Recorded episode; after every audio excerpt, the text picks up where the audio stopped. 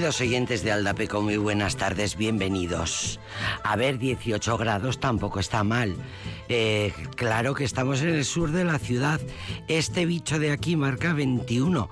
Suelen decirnos, quítale dos, quítale dos. Bueno, pues eso, 19, eh, entre 18 y 19, que no está nada mal. Mirar en febrero el termómetro y descubrir estos graditos. Eh, es que lo, debemos tener colocado en un sitio que le da y, y por eso el termómetro de Radio Victoria se viene arriba de vez en cuando. Queridos oyentes de Aldapeco, celebramos jubilosas la sentencia favorable a una mujer vecina de Pontevedra que ha conseguido por primera vez en Galicia que su ex marido, por supuesto, enfadadísimo y disconformísimo, compense con dinero el no haberse podido incorporar al mercado laboral.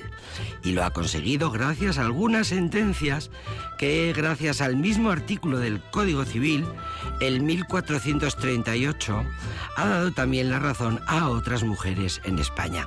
La gallega ha sido la primera en reclamarlo en Galicia, por eso la importancia de esta sentencia. Su abogada ya decía que el problema es que las mujeres no reclaman, no se reclama en el juzgado esta compensación.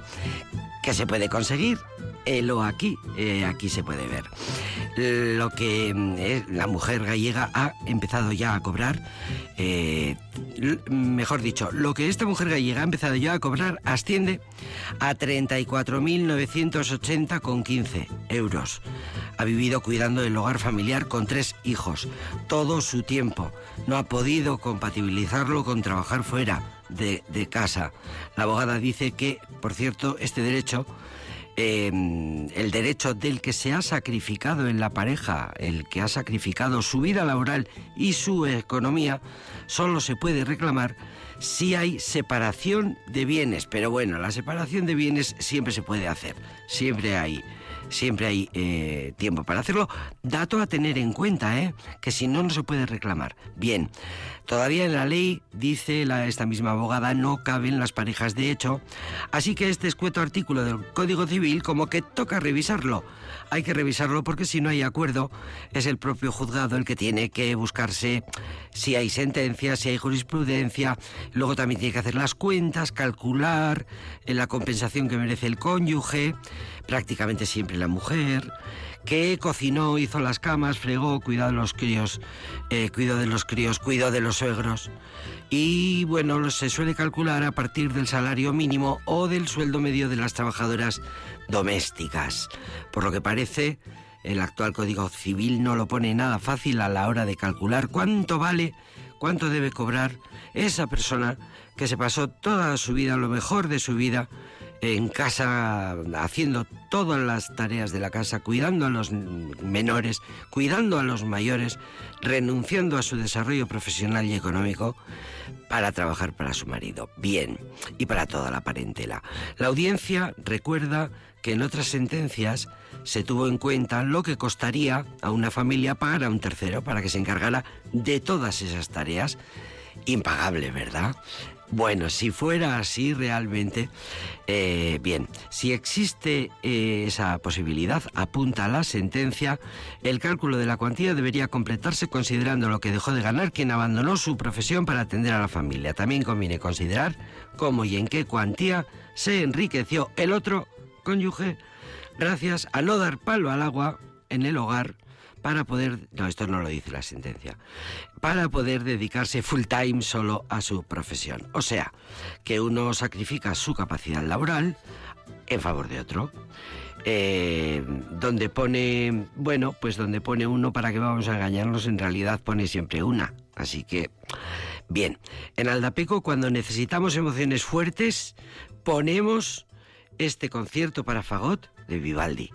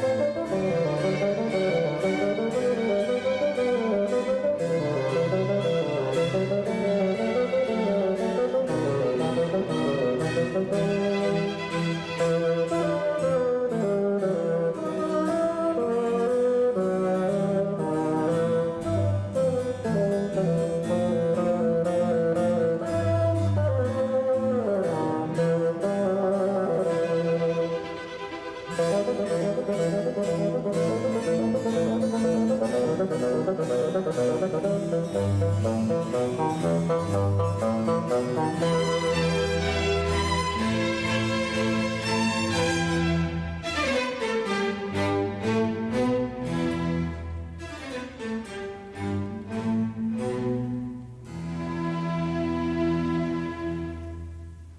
Vivaldi le gustaba mucho el fagot y le parecía que era un instrumento imprescindible en la orquesta que siempre tenía eh, que siempre tenía una tiene una, un protagonismo especial no solo porque es enorme el fagot el tamaño del instrumento eh, sino por esta maravilla de sonido que, hace, que es una maravilla. Vivaldi es, y a Vivaldi le encantaba, bueno, eh, Vivaldi era muy de hacer protagonistas a los, a los instrumentos. Eh, para todos hizo conciertos y para el fagot es el compositor probablemente que más conciertos preparó, escribió, compuso para Fagot.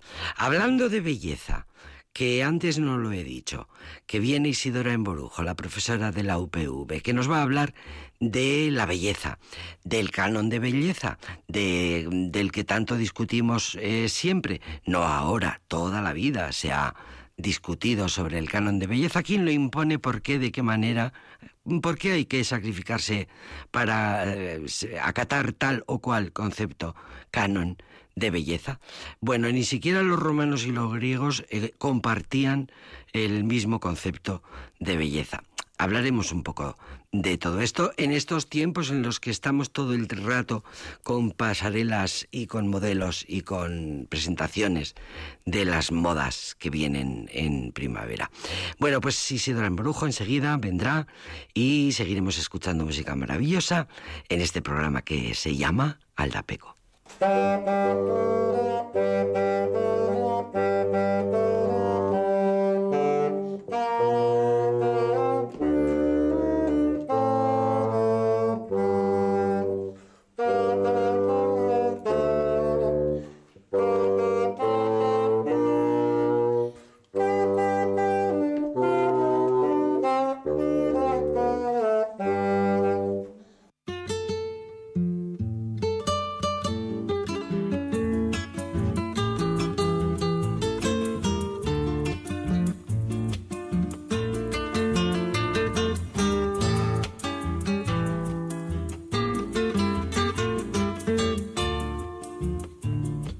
Cantando con tu recuerdo, florece mi corazón, cantando con tu recuerdo, florece mi corazón.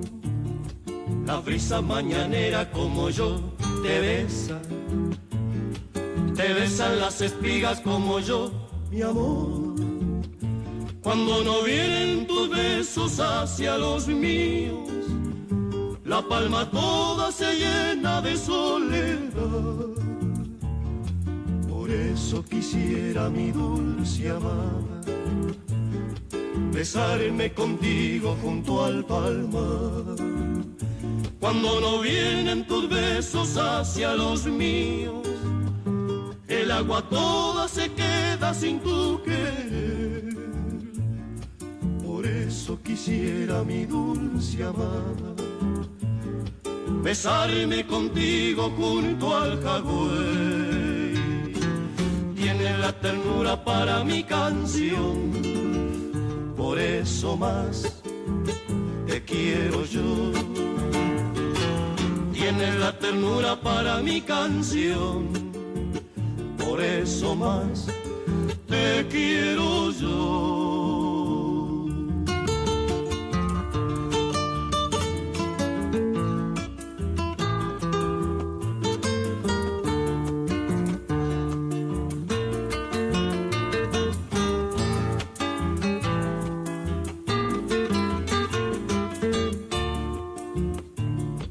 Cantando con tu recuerdo, florece mi corazón, cantando con tu recuerdo, florece mi corazón. La brisa mañanera como yo te besa, te besan las espigas como yo, mi amor cuando no vienen tus besos hacia los míos, la palma toda se llena de soledad. Por eso quisiera mi dulce amada besarme contigo junto al palmar. Cuando no vienen tus besos hacia los míos, el agua toda se queda sin tu querer eso quisiera mi dulce amada besarme contigo junto al cagüey. Tiene la ternura para mi canción, por eso más te quiero yo. Tiene la ternura para mi canción, por eso más te quiero yo.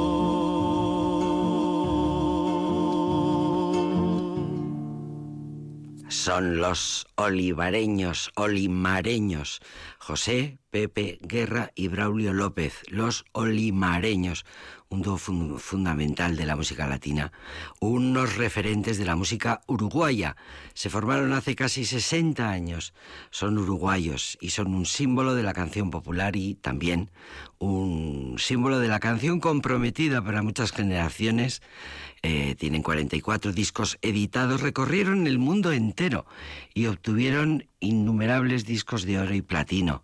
Se disolvió el dúo en 1990, cada uno de sus integrantes siguió recorriendo el mundo con sus canciones populares, pero de manera individual, y su recuerdo permaneció vivo en la memoria colectiva de todos los uruguayos como un punto de referencia y hasta tal punto que mm, por el clamor popular volvieron a reunirse en enero de 2012. Fue la última vez que ambos músicos pisaron un escenario juntos y lo hicieron en su tierra natal Eh, hay que claro, la, la, historia es que eh, en 1973, en la dictadura uruguaya recién iniciada, pues los olimareños fueron, eh, se, fueron al exilio, pero estaban amenazados.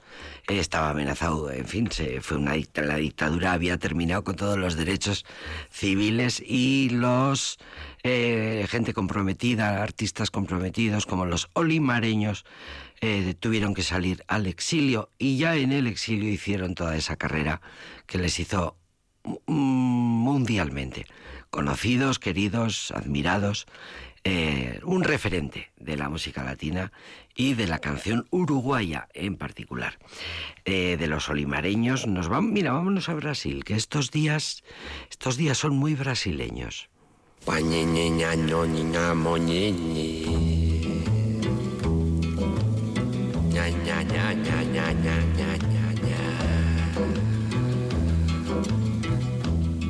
para chin chin chin chin. Oh,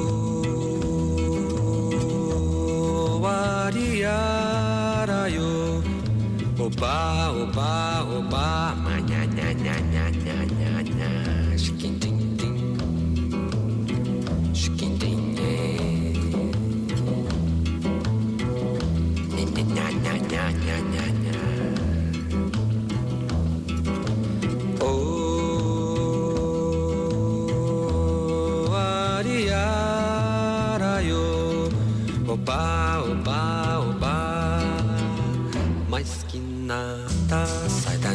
Minha frente e eu quero passar. Pois o samba está animado. O que eu quero é sambar. Este samba que é misto de maracatu. É samba de preto velho, samba de preto tu. Mas que nada. Um samba como esse tão legal. Você não vai querer que eu chegue no final. Oh, ariaraio, oba,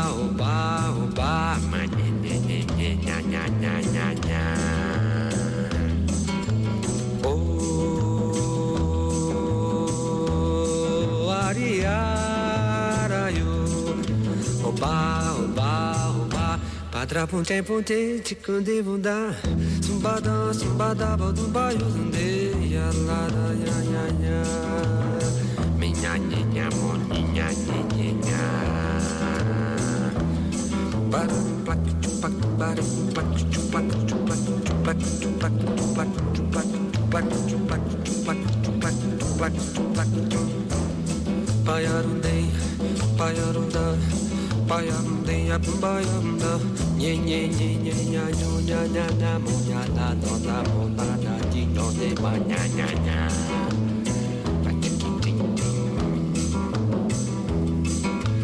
Oh,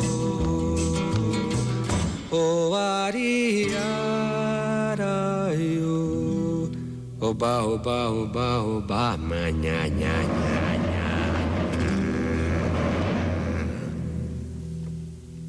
Más que nada, más que nada, de Sergio Méndez, seguro que os acordáis, eh, contribuyó Méndez a difundir la samba brasileira, el bossa nova, a nivel mundial, con su estilo personalísimo, más que nada, es una de sus clásicos, y fue precisamente esta la canción, esta canción, la carta de presentación de Méndez y su más perdurable éxito.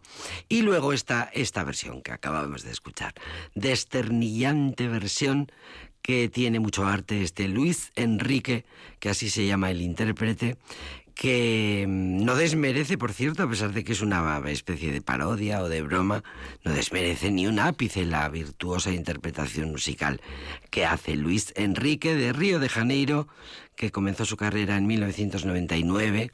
Empezó en el mundo del carnaval, empezó actuando en los espectáculos del carnaval. Ya sabéis que en Brasil el carnaval es profesional, ahí nada, se tiran el año entero eh, trabajando, ensayando y hacen un espectáculo de primer nivel. El carnaval siempre ha sido parte de la vida de Luis Enrique, como la de muchos eh, artistas brasileños. Y bueno, pues queríamos rescatar para estos días. Luis Enrique tiene nombre de futbolista o de entrenador de fútbol o algo pero no tenemos ni idea. Luis Enrique más que nada. Vamos a recordar que el 25, o sea, dentro de cinco días, es decir, este sábado, este sábado sin ir más lejos, atención Salvatierra Agurain. Atención porque, puro relajo, van a ofrecer dos conciertos, dos.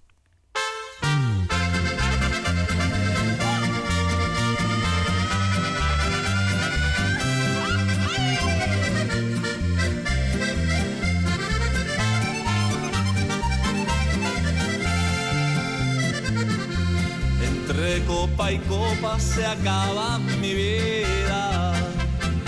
Llorando borracho tu perfido amor. Qué negros recuerdos me traen tus mentiras, como cuesta lágrimas una traición. No más por quererte dejé yo mi casa Dejé padre y madre por seguirte a ti.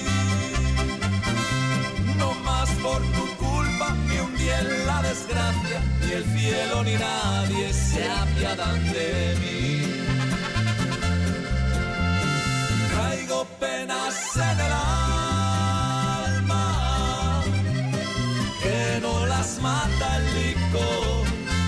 En cambio ella sí me mata mientras más borracho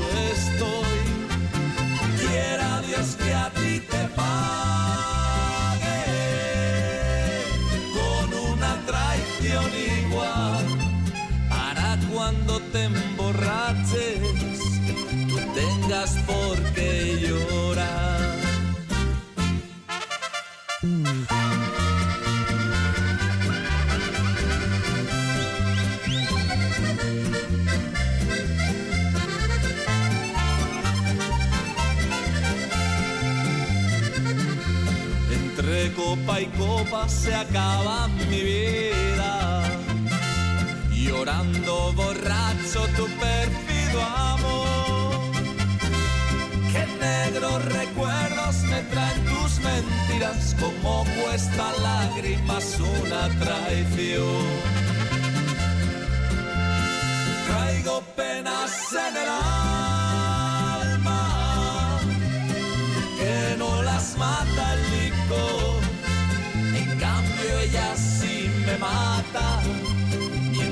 más borracho estoy. Quiera Dios que a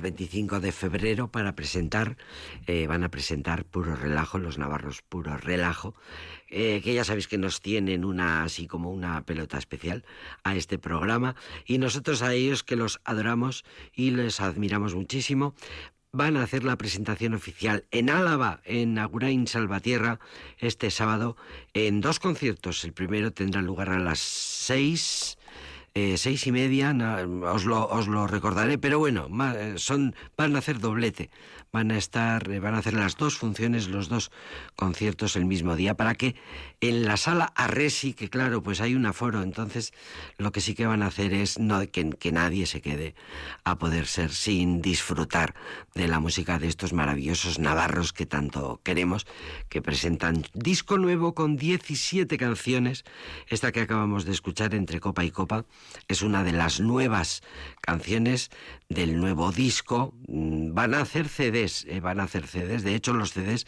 se están fabricando en, en estos momentos. Los tendrán listos para, para el sábado, nos decía David García de, de Puro Relajo. Pues porque mm, saben que hay muchísima gente que no tiene mm, tecnología o acceso a la tecnología y sí tiene un CD en casa, con lo cual, pues mira que bien, o en el coche. Eh, 17 canciones nuevas, un disco que se llama Esencial. Ya son eh, ya son 10 años, van a celebrar los 10 años de, en escena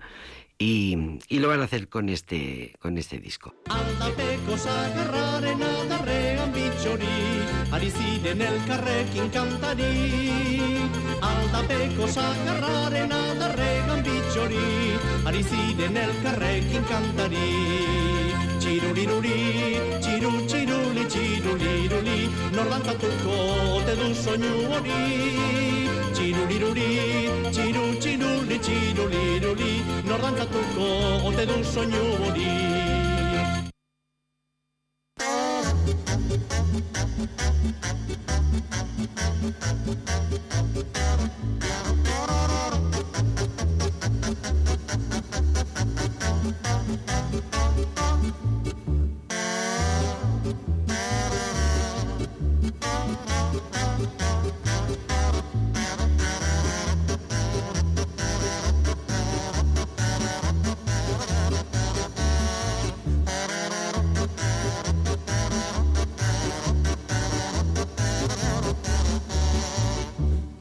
gran prosperidad decidió la autoridad de Villatripas de arriba que viva el alcalde viva, erigir un monumento, un auténtico portento que a los de abajo asombrara, una escultura bien cara, como dijo el pregonero, que costara su dinero, pues de mármol alabastro de nuestro rico catastro la montara un escultor en plena plaza mayor y terminaba el pregón.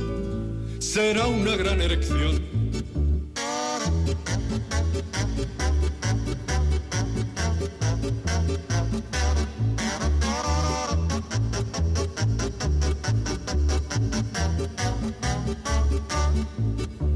gastó mucha saliva en Villatripas de arriba. La gente andaba tan fatua con la cosa de la estatua y había gran emoción cuando la inauguración, la alcaldesa con premura corre el velo a la escultura y apareció ante la villa la supuesta maravilla, saliendo de entre las aguas sin siquiera unas enaguas, toda, toda desnudita, una Venus, Afrodita. La erección no estuvo mal satisfizo al personal.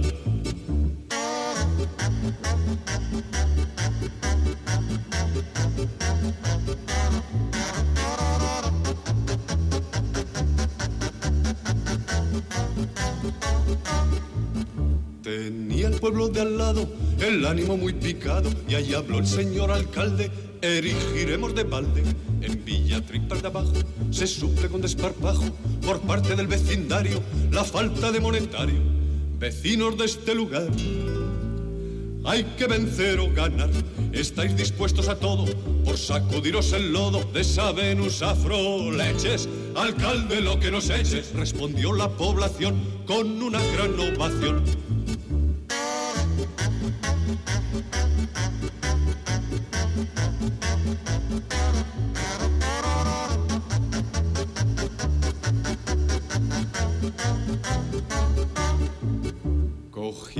Jacinta, la moza de mejor pinta, y en la misma plazoleta la pusieron en porreta y la echaron al pilón sin mayor vacilación. Luego fue una comitiva a Villatripas de arriba a decirles que bajaran, miraran y compararan, comparando las dos Venus, cuál es más y cuál es menos, excepto algún poetastro que a la bola de alabastro y el pelma de don Simón que de un vuelo fue el pilón se oyó gritar a compás, la Jacinta mucho más, la Jacinta mucho más.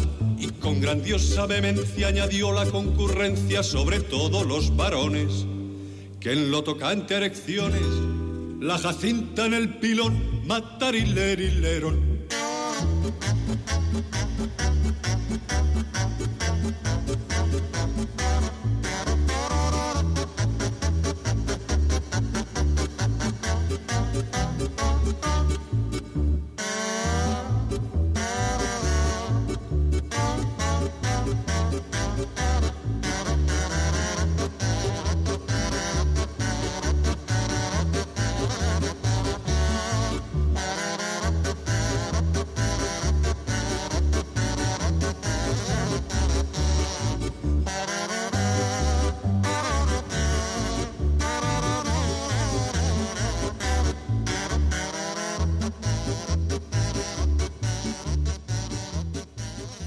Excepto algún poetastro que alabó a la de alabastro y el pelma de don Simón, que de un vuelo fue al pilón, se oyó gritar al compás, la Jacinta, mucho más, y con grandiosa vehemencia añadió la concurrencia, sobre todo los varones, que en lo tocante a erección, la Jacinta en el pilón matarile y lerón.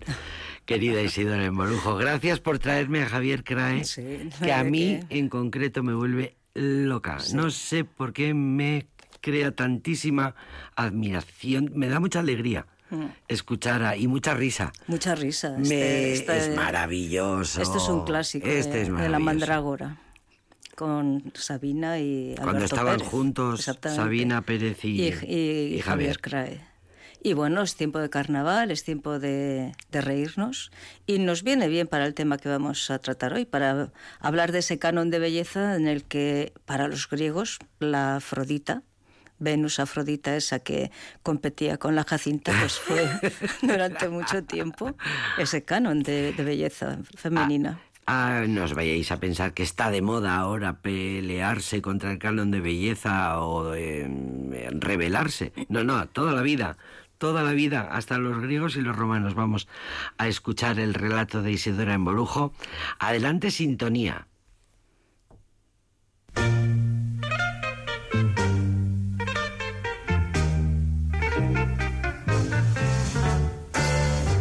Mutatis mutandis, absit iniuria verbis, temporibus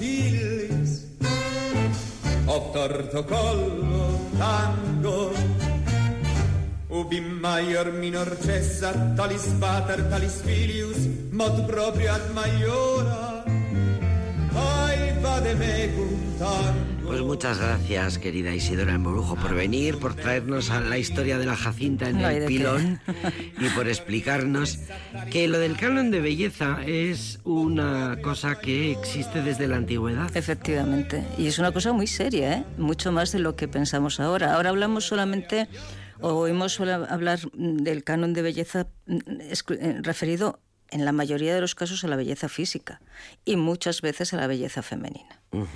Mira, estos días que llevamos, como, me decías, de, de pasarelas, de fotocoles. De fotocoles, de, críticas, de, festivales, que ha habido mucho, mucha polémica en los Goya con una actriz que es una buena actriz, muy guapa, era muy guapa cuando estaba muy delgada y, es muy guapa ahora que está gorda. Y es que es bellísima. Y es bellísima. Y, y, su calidad de actriz no ha cambiado, pero eh, no se ajusta al canon. Entonces eso nos crea problemas. Y, a raíz de eso, pues pensé, bueno, vamos a explicar qué es el canon, dónde porque es un tema muy serio. ¿Cómo se inventan los hombres y de qué eh, manera y para qué? Y además, fíjate, el, el, inventar es una cosa que va ligada con el concepto de canon y es que para los clásicos, para los filósofos que son quienes hablan en realidad de la belleza, el canon no se inventa, se descubre, está ahí y es universal. Y todos los artistas tienen que eh, ajustarse a, esas, normas. para poder llegar a conseguir la belleza. Porque los filósofos no hablan solo de la belleza del cuerpo humano o de las mujeres. En absoluto. Sino que hablan, de, todo hasta el punto, eh, los griegos utilizan el término kalos para hacer referencia a la belleza física, pero también a todo lo que, bueno, a la belleza física que para ellos es lo que puede inspirar la pasión o el amor, pero se considera bello aquello que va acompañado de otras cualidades, de la virtud, de la, eh, de la justicia, de la medida.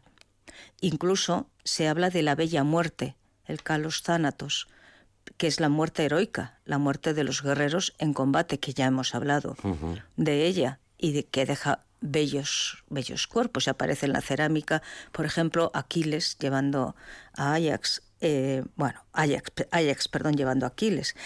Eh, para el concepto de belleza que nosotros hemos mm, recibido de los, del mundo clásico, sobre todo de los griegos, nos viene a través del, Renacimiento, que es cuando se recuperan pues todas las las obras y los modelos. el, que, el que recupera como además hemos dicho, estamos en carnaval, estamos en tiempo de transgresión, pues el, el, Renacimiento tiene un, un, cierto punto de transgresión. Es cuando los clásicos exactamente, empiezan a empiezan a a, aflorar. y van a ir contra esas formas estilizadas, asexuadas muchas veces de la Edad Media. Y aparecen esas eh, figuras ligadas a los, a los cuadros, por ejemplo, a las esculturas y en la literatura a los temas mitológicos, aparecen esas, eh, esos cuerpos de mujeres y de, Venus.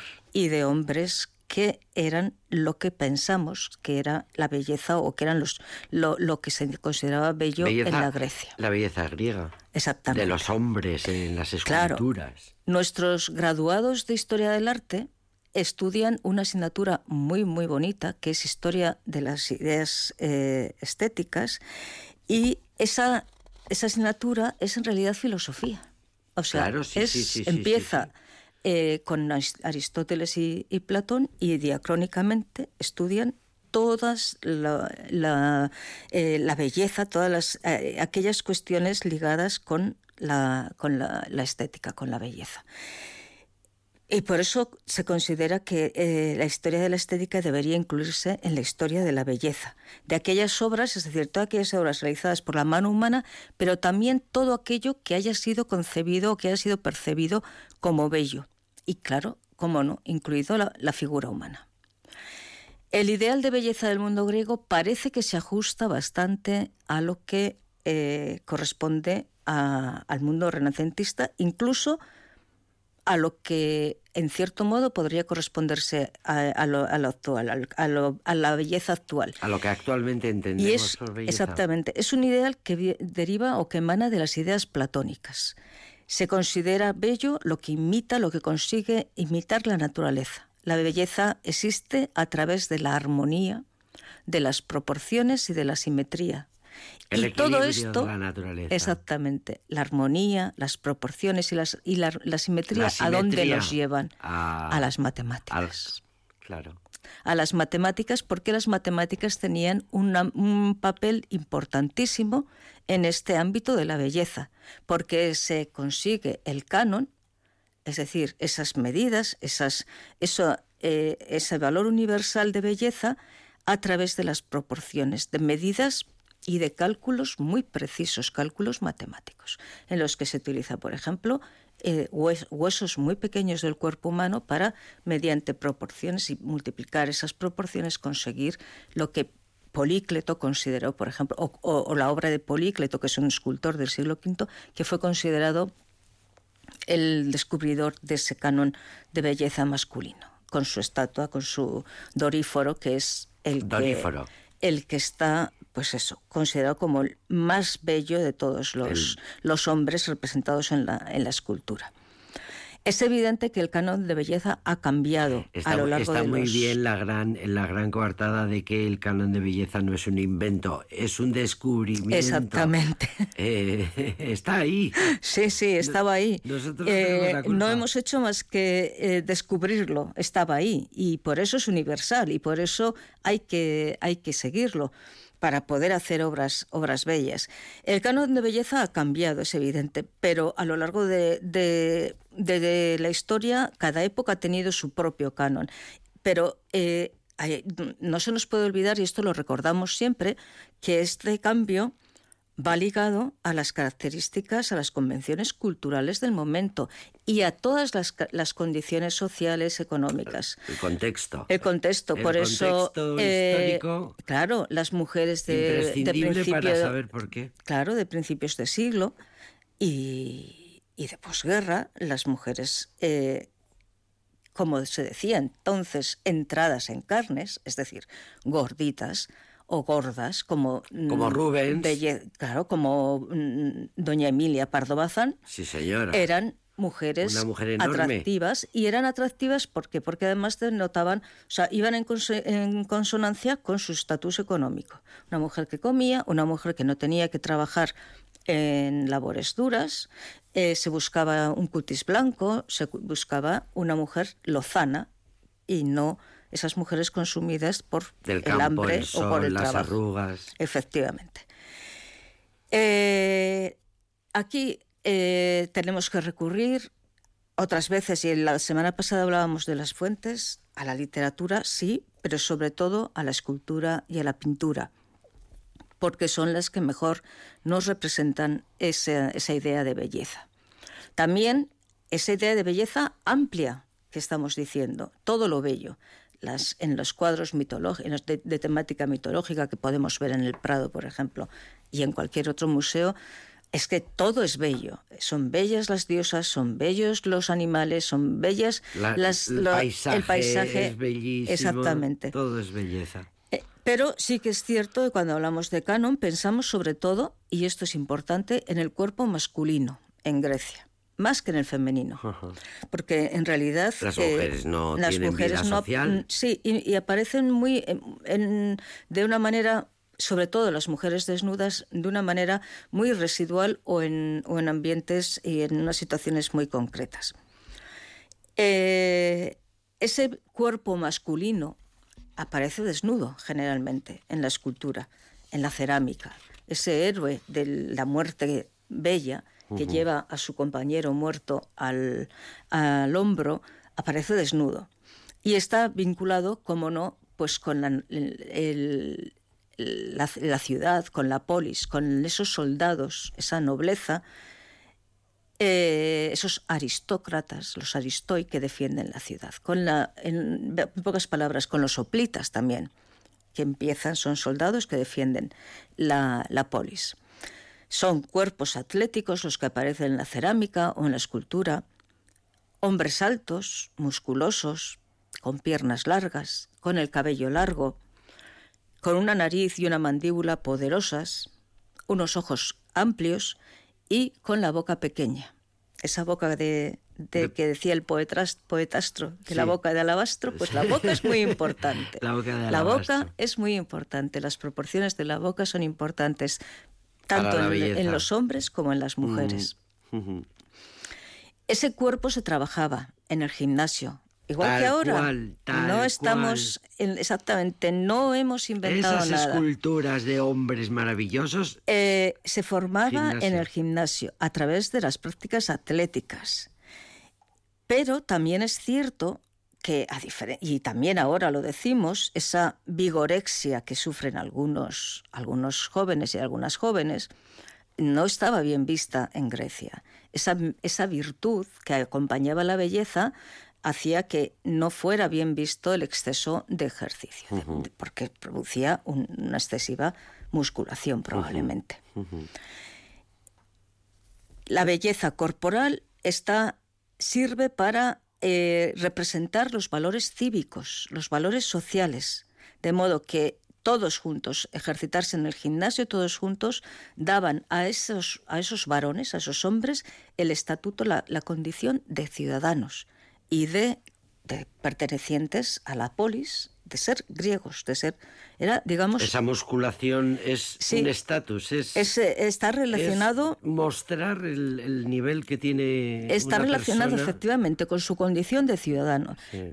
Eso No es, eh, porque no encarnan en buena medida la excelencia, la excelencia que es la, lo que caracteriza a esa juventud, a esa, aristocracia joven que defiende la polis y que ocupa las magistraturas y que están al frente de, esas instituciones.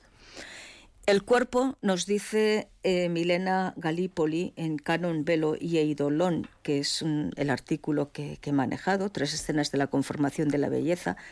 Milena Galípoli nos dice que el cuerpo es el lugar de la virtud y el desnudo se embiste como un, de un ideal aristocrático, como una marca de identificación y exaltación del griego como ser superior. Lo del clasismo es inevitable Es en la inevitable, historia de la efectivamente. humanidad. Ese cuerpo idealizado, ese cuerpo masculino, se repite una y otra vez y se repite en mármol, en- se funde en bronce, se representa porque supone la belleza por excelencia. Y como hemos dicho antes, eh, uno de los escultores que marca el canon de belleza es Polícleto, del siglo V antes de Cristo. En el Diodóforo, eh, Doríforo, perdón, que es eh, su representación, digamos, más conocida, hay una medida que se suele, que se, yo creo que es bastante, bastante conocida para, la altura, se, parece que, el canon corresponde a siete cabezas de altura para un cuerpo perfecto. Un cuerpo perfecto es aquel que, mide exactamente, siete cabezas. Siete veces, siete veces el tamaño de su cabeza. Parece que luego... A medirnos todos. exactamente. Parece que luego... Esta noche cuando llegue a casa lo primero que voy a hacer es medirme. se estilizó incluso eh, más... Eh, se hicieron más, más altos esos cuerpos y se habla de ocho veces. Eh, el cuerpo de la mujer también fue admirado, evidentemente, pero no aparecía, como hemos dicho antes, no aparecía desnudo. La, aparición de las mujeres desnudas está muy mm, eh, restringido pues, cuando a, situaciones concretas en que la mujer aparece, por ejemplo, en peligro. Cuando, Cassandra, tras la, toma de, Troya, está a punto de ser violada y se la representa desnuda. O aparece en aquello que está alejado de la civilización. Lo que estamos eh, eh, está opuesto a esa, el desnudo masculino es eh, propio del ciudadano y el desnudo femenino es propio de lo no civilizado. Irán semidesnudas las amazonas. márgenes. Claro. O las, los, en la centauromaquia aparecen mujeres en, las, la guerra de las, con, con los centauros. Las prostitutas que están en el simposio, es decir, en esa reunión donde, los hombres beben vino, están desnudas. Y también hay otro ámbito donde aparecen las mujeres desnudas, que es el ámbito de lo religioso, en, determinadas eh, festividades, en, en los cultos relacionados con la fertilidad humana o la fertilidad de la tierra. Y, como no, las representaciones de Afrodita que están representadas con, este, con lo erótico en escenas eróticas también, por supuesto, Afrodita aparece desnuda. Eh, pero lo que va a definir a la mujer será su vestimenta, no el desnudo. Claro. Es la ropa, la ropa que lleva, el tipo de ropa, lo que define a esa ciudadana entre comillas, porque sabemos que es una ciudadana, pero que no tiene derechos políticos, de las mujeres que no lo son. Y hay... Las eh, mujeres se desnudan, las mujeres que están al margen de la claro, Claro. Una, señora ciudadana no, se va. Una señora ciudadana lleva esa ropa, esa ropa con la que es muy curioso. Hay escultores como Fidias que sabe jugar para, esto también es, es, va a sonarnos conocidos, para que sea erótica. Eh, hay una técnica, la del velo mojado, que los paños mojados. Ya sabes lo que pasa cuando eh, llueve y, se te moja la camiseta. Y esas camisetas, sí, sí, por eso estoy diciendo que. el efecto ropa eh, nos aburre, A veces nos, mm, nos repetimos, pero bueno, es que no hemos, no, no, no, hemos, inventado nada. Fidias. claro, Fidias ya en, Dijo, en, el, en el Partenón ¿eh? hizo a esas mujeres con esos velos, esos eh, paños mojados que les hacía mucho más eróticas. Que es una escultura claro, prodigiosa. prodigiosa. Y esas, ¿cómo eran las mujeres? En general eran más robustas. Eh, termino ya. Porque lo que se busca es la relación con la fertilidad. Claro, con la maternidad. Con la maternidad. Claro. Hay y, una... y la simetría. Exacto. Hay una, solo una frase que dice eh, Alicia Jiménez Barlet, que es la, la belleza nunca es inocente. Siempre hay razones inconfesables detrás de los cánones. Seguiremos hablando de este tema que es apasionante, querida Isidora Emborujo. Gracias. Gracias.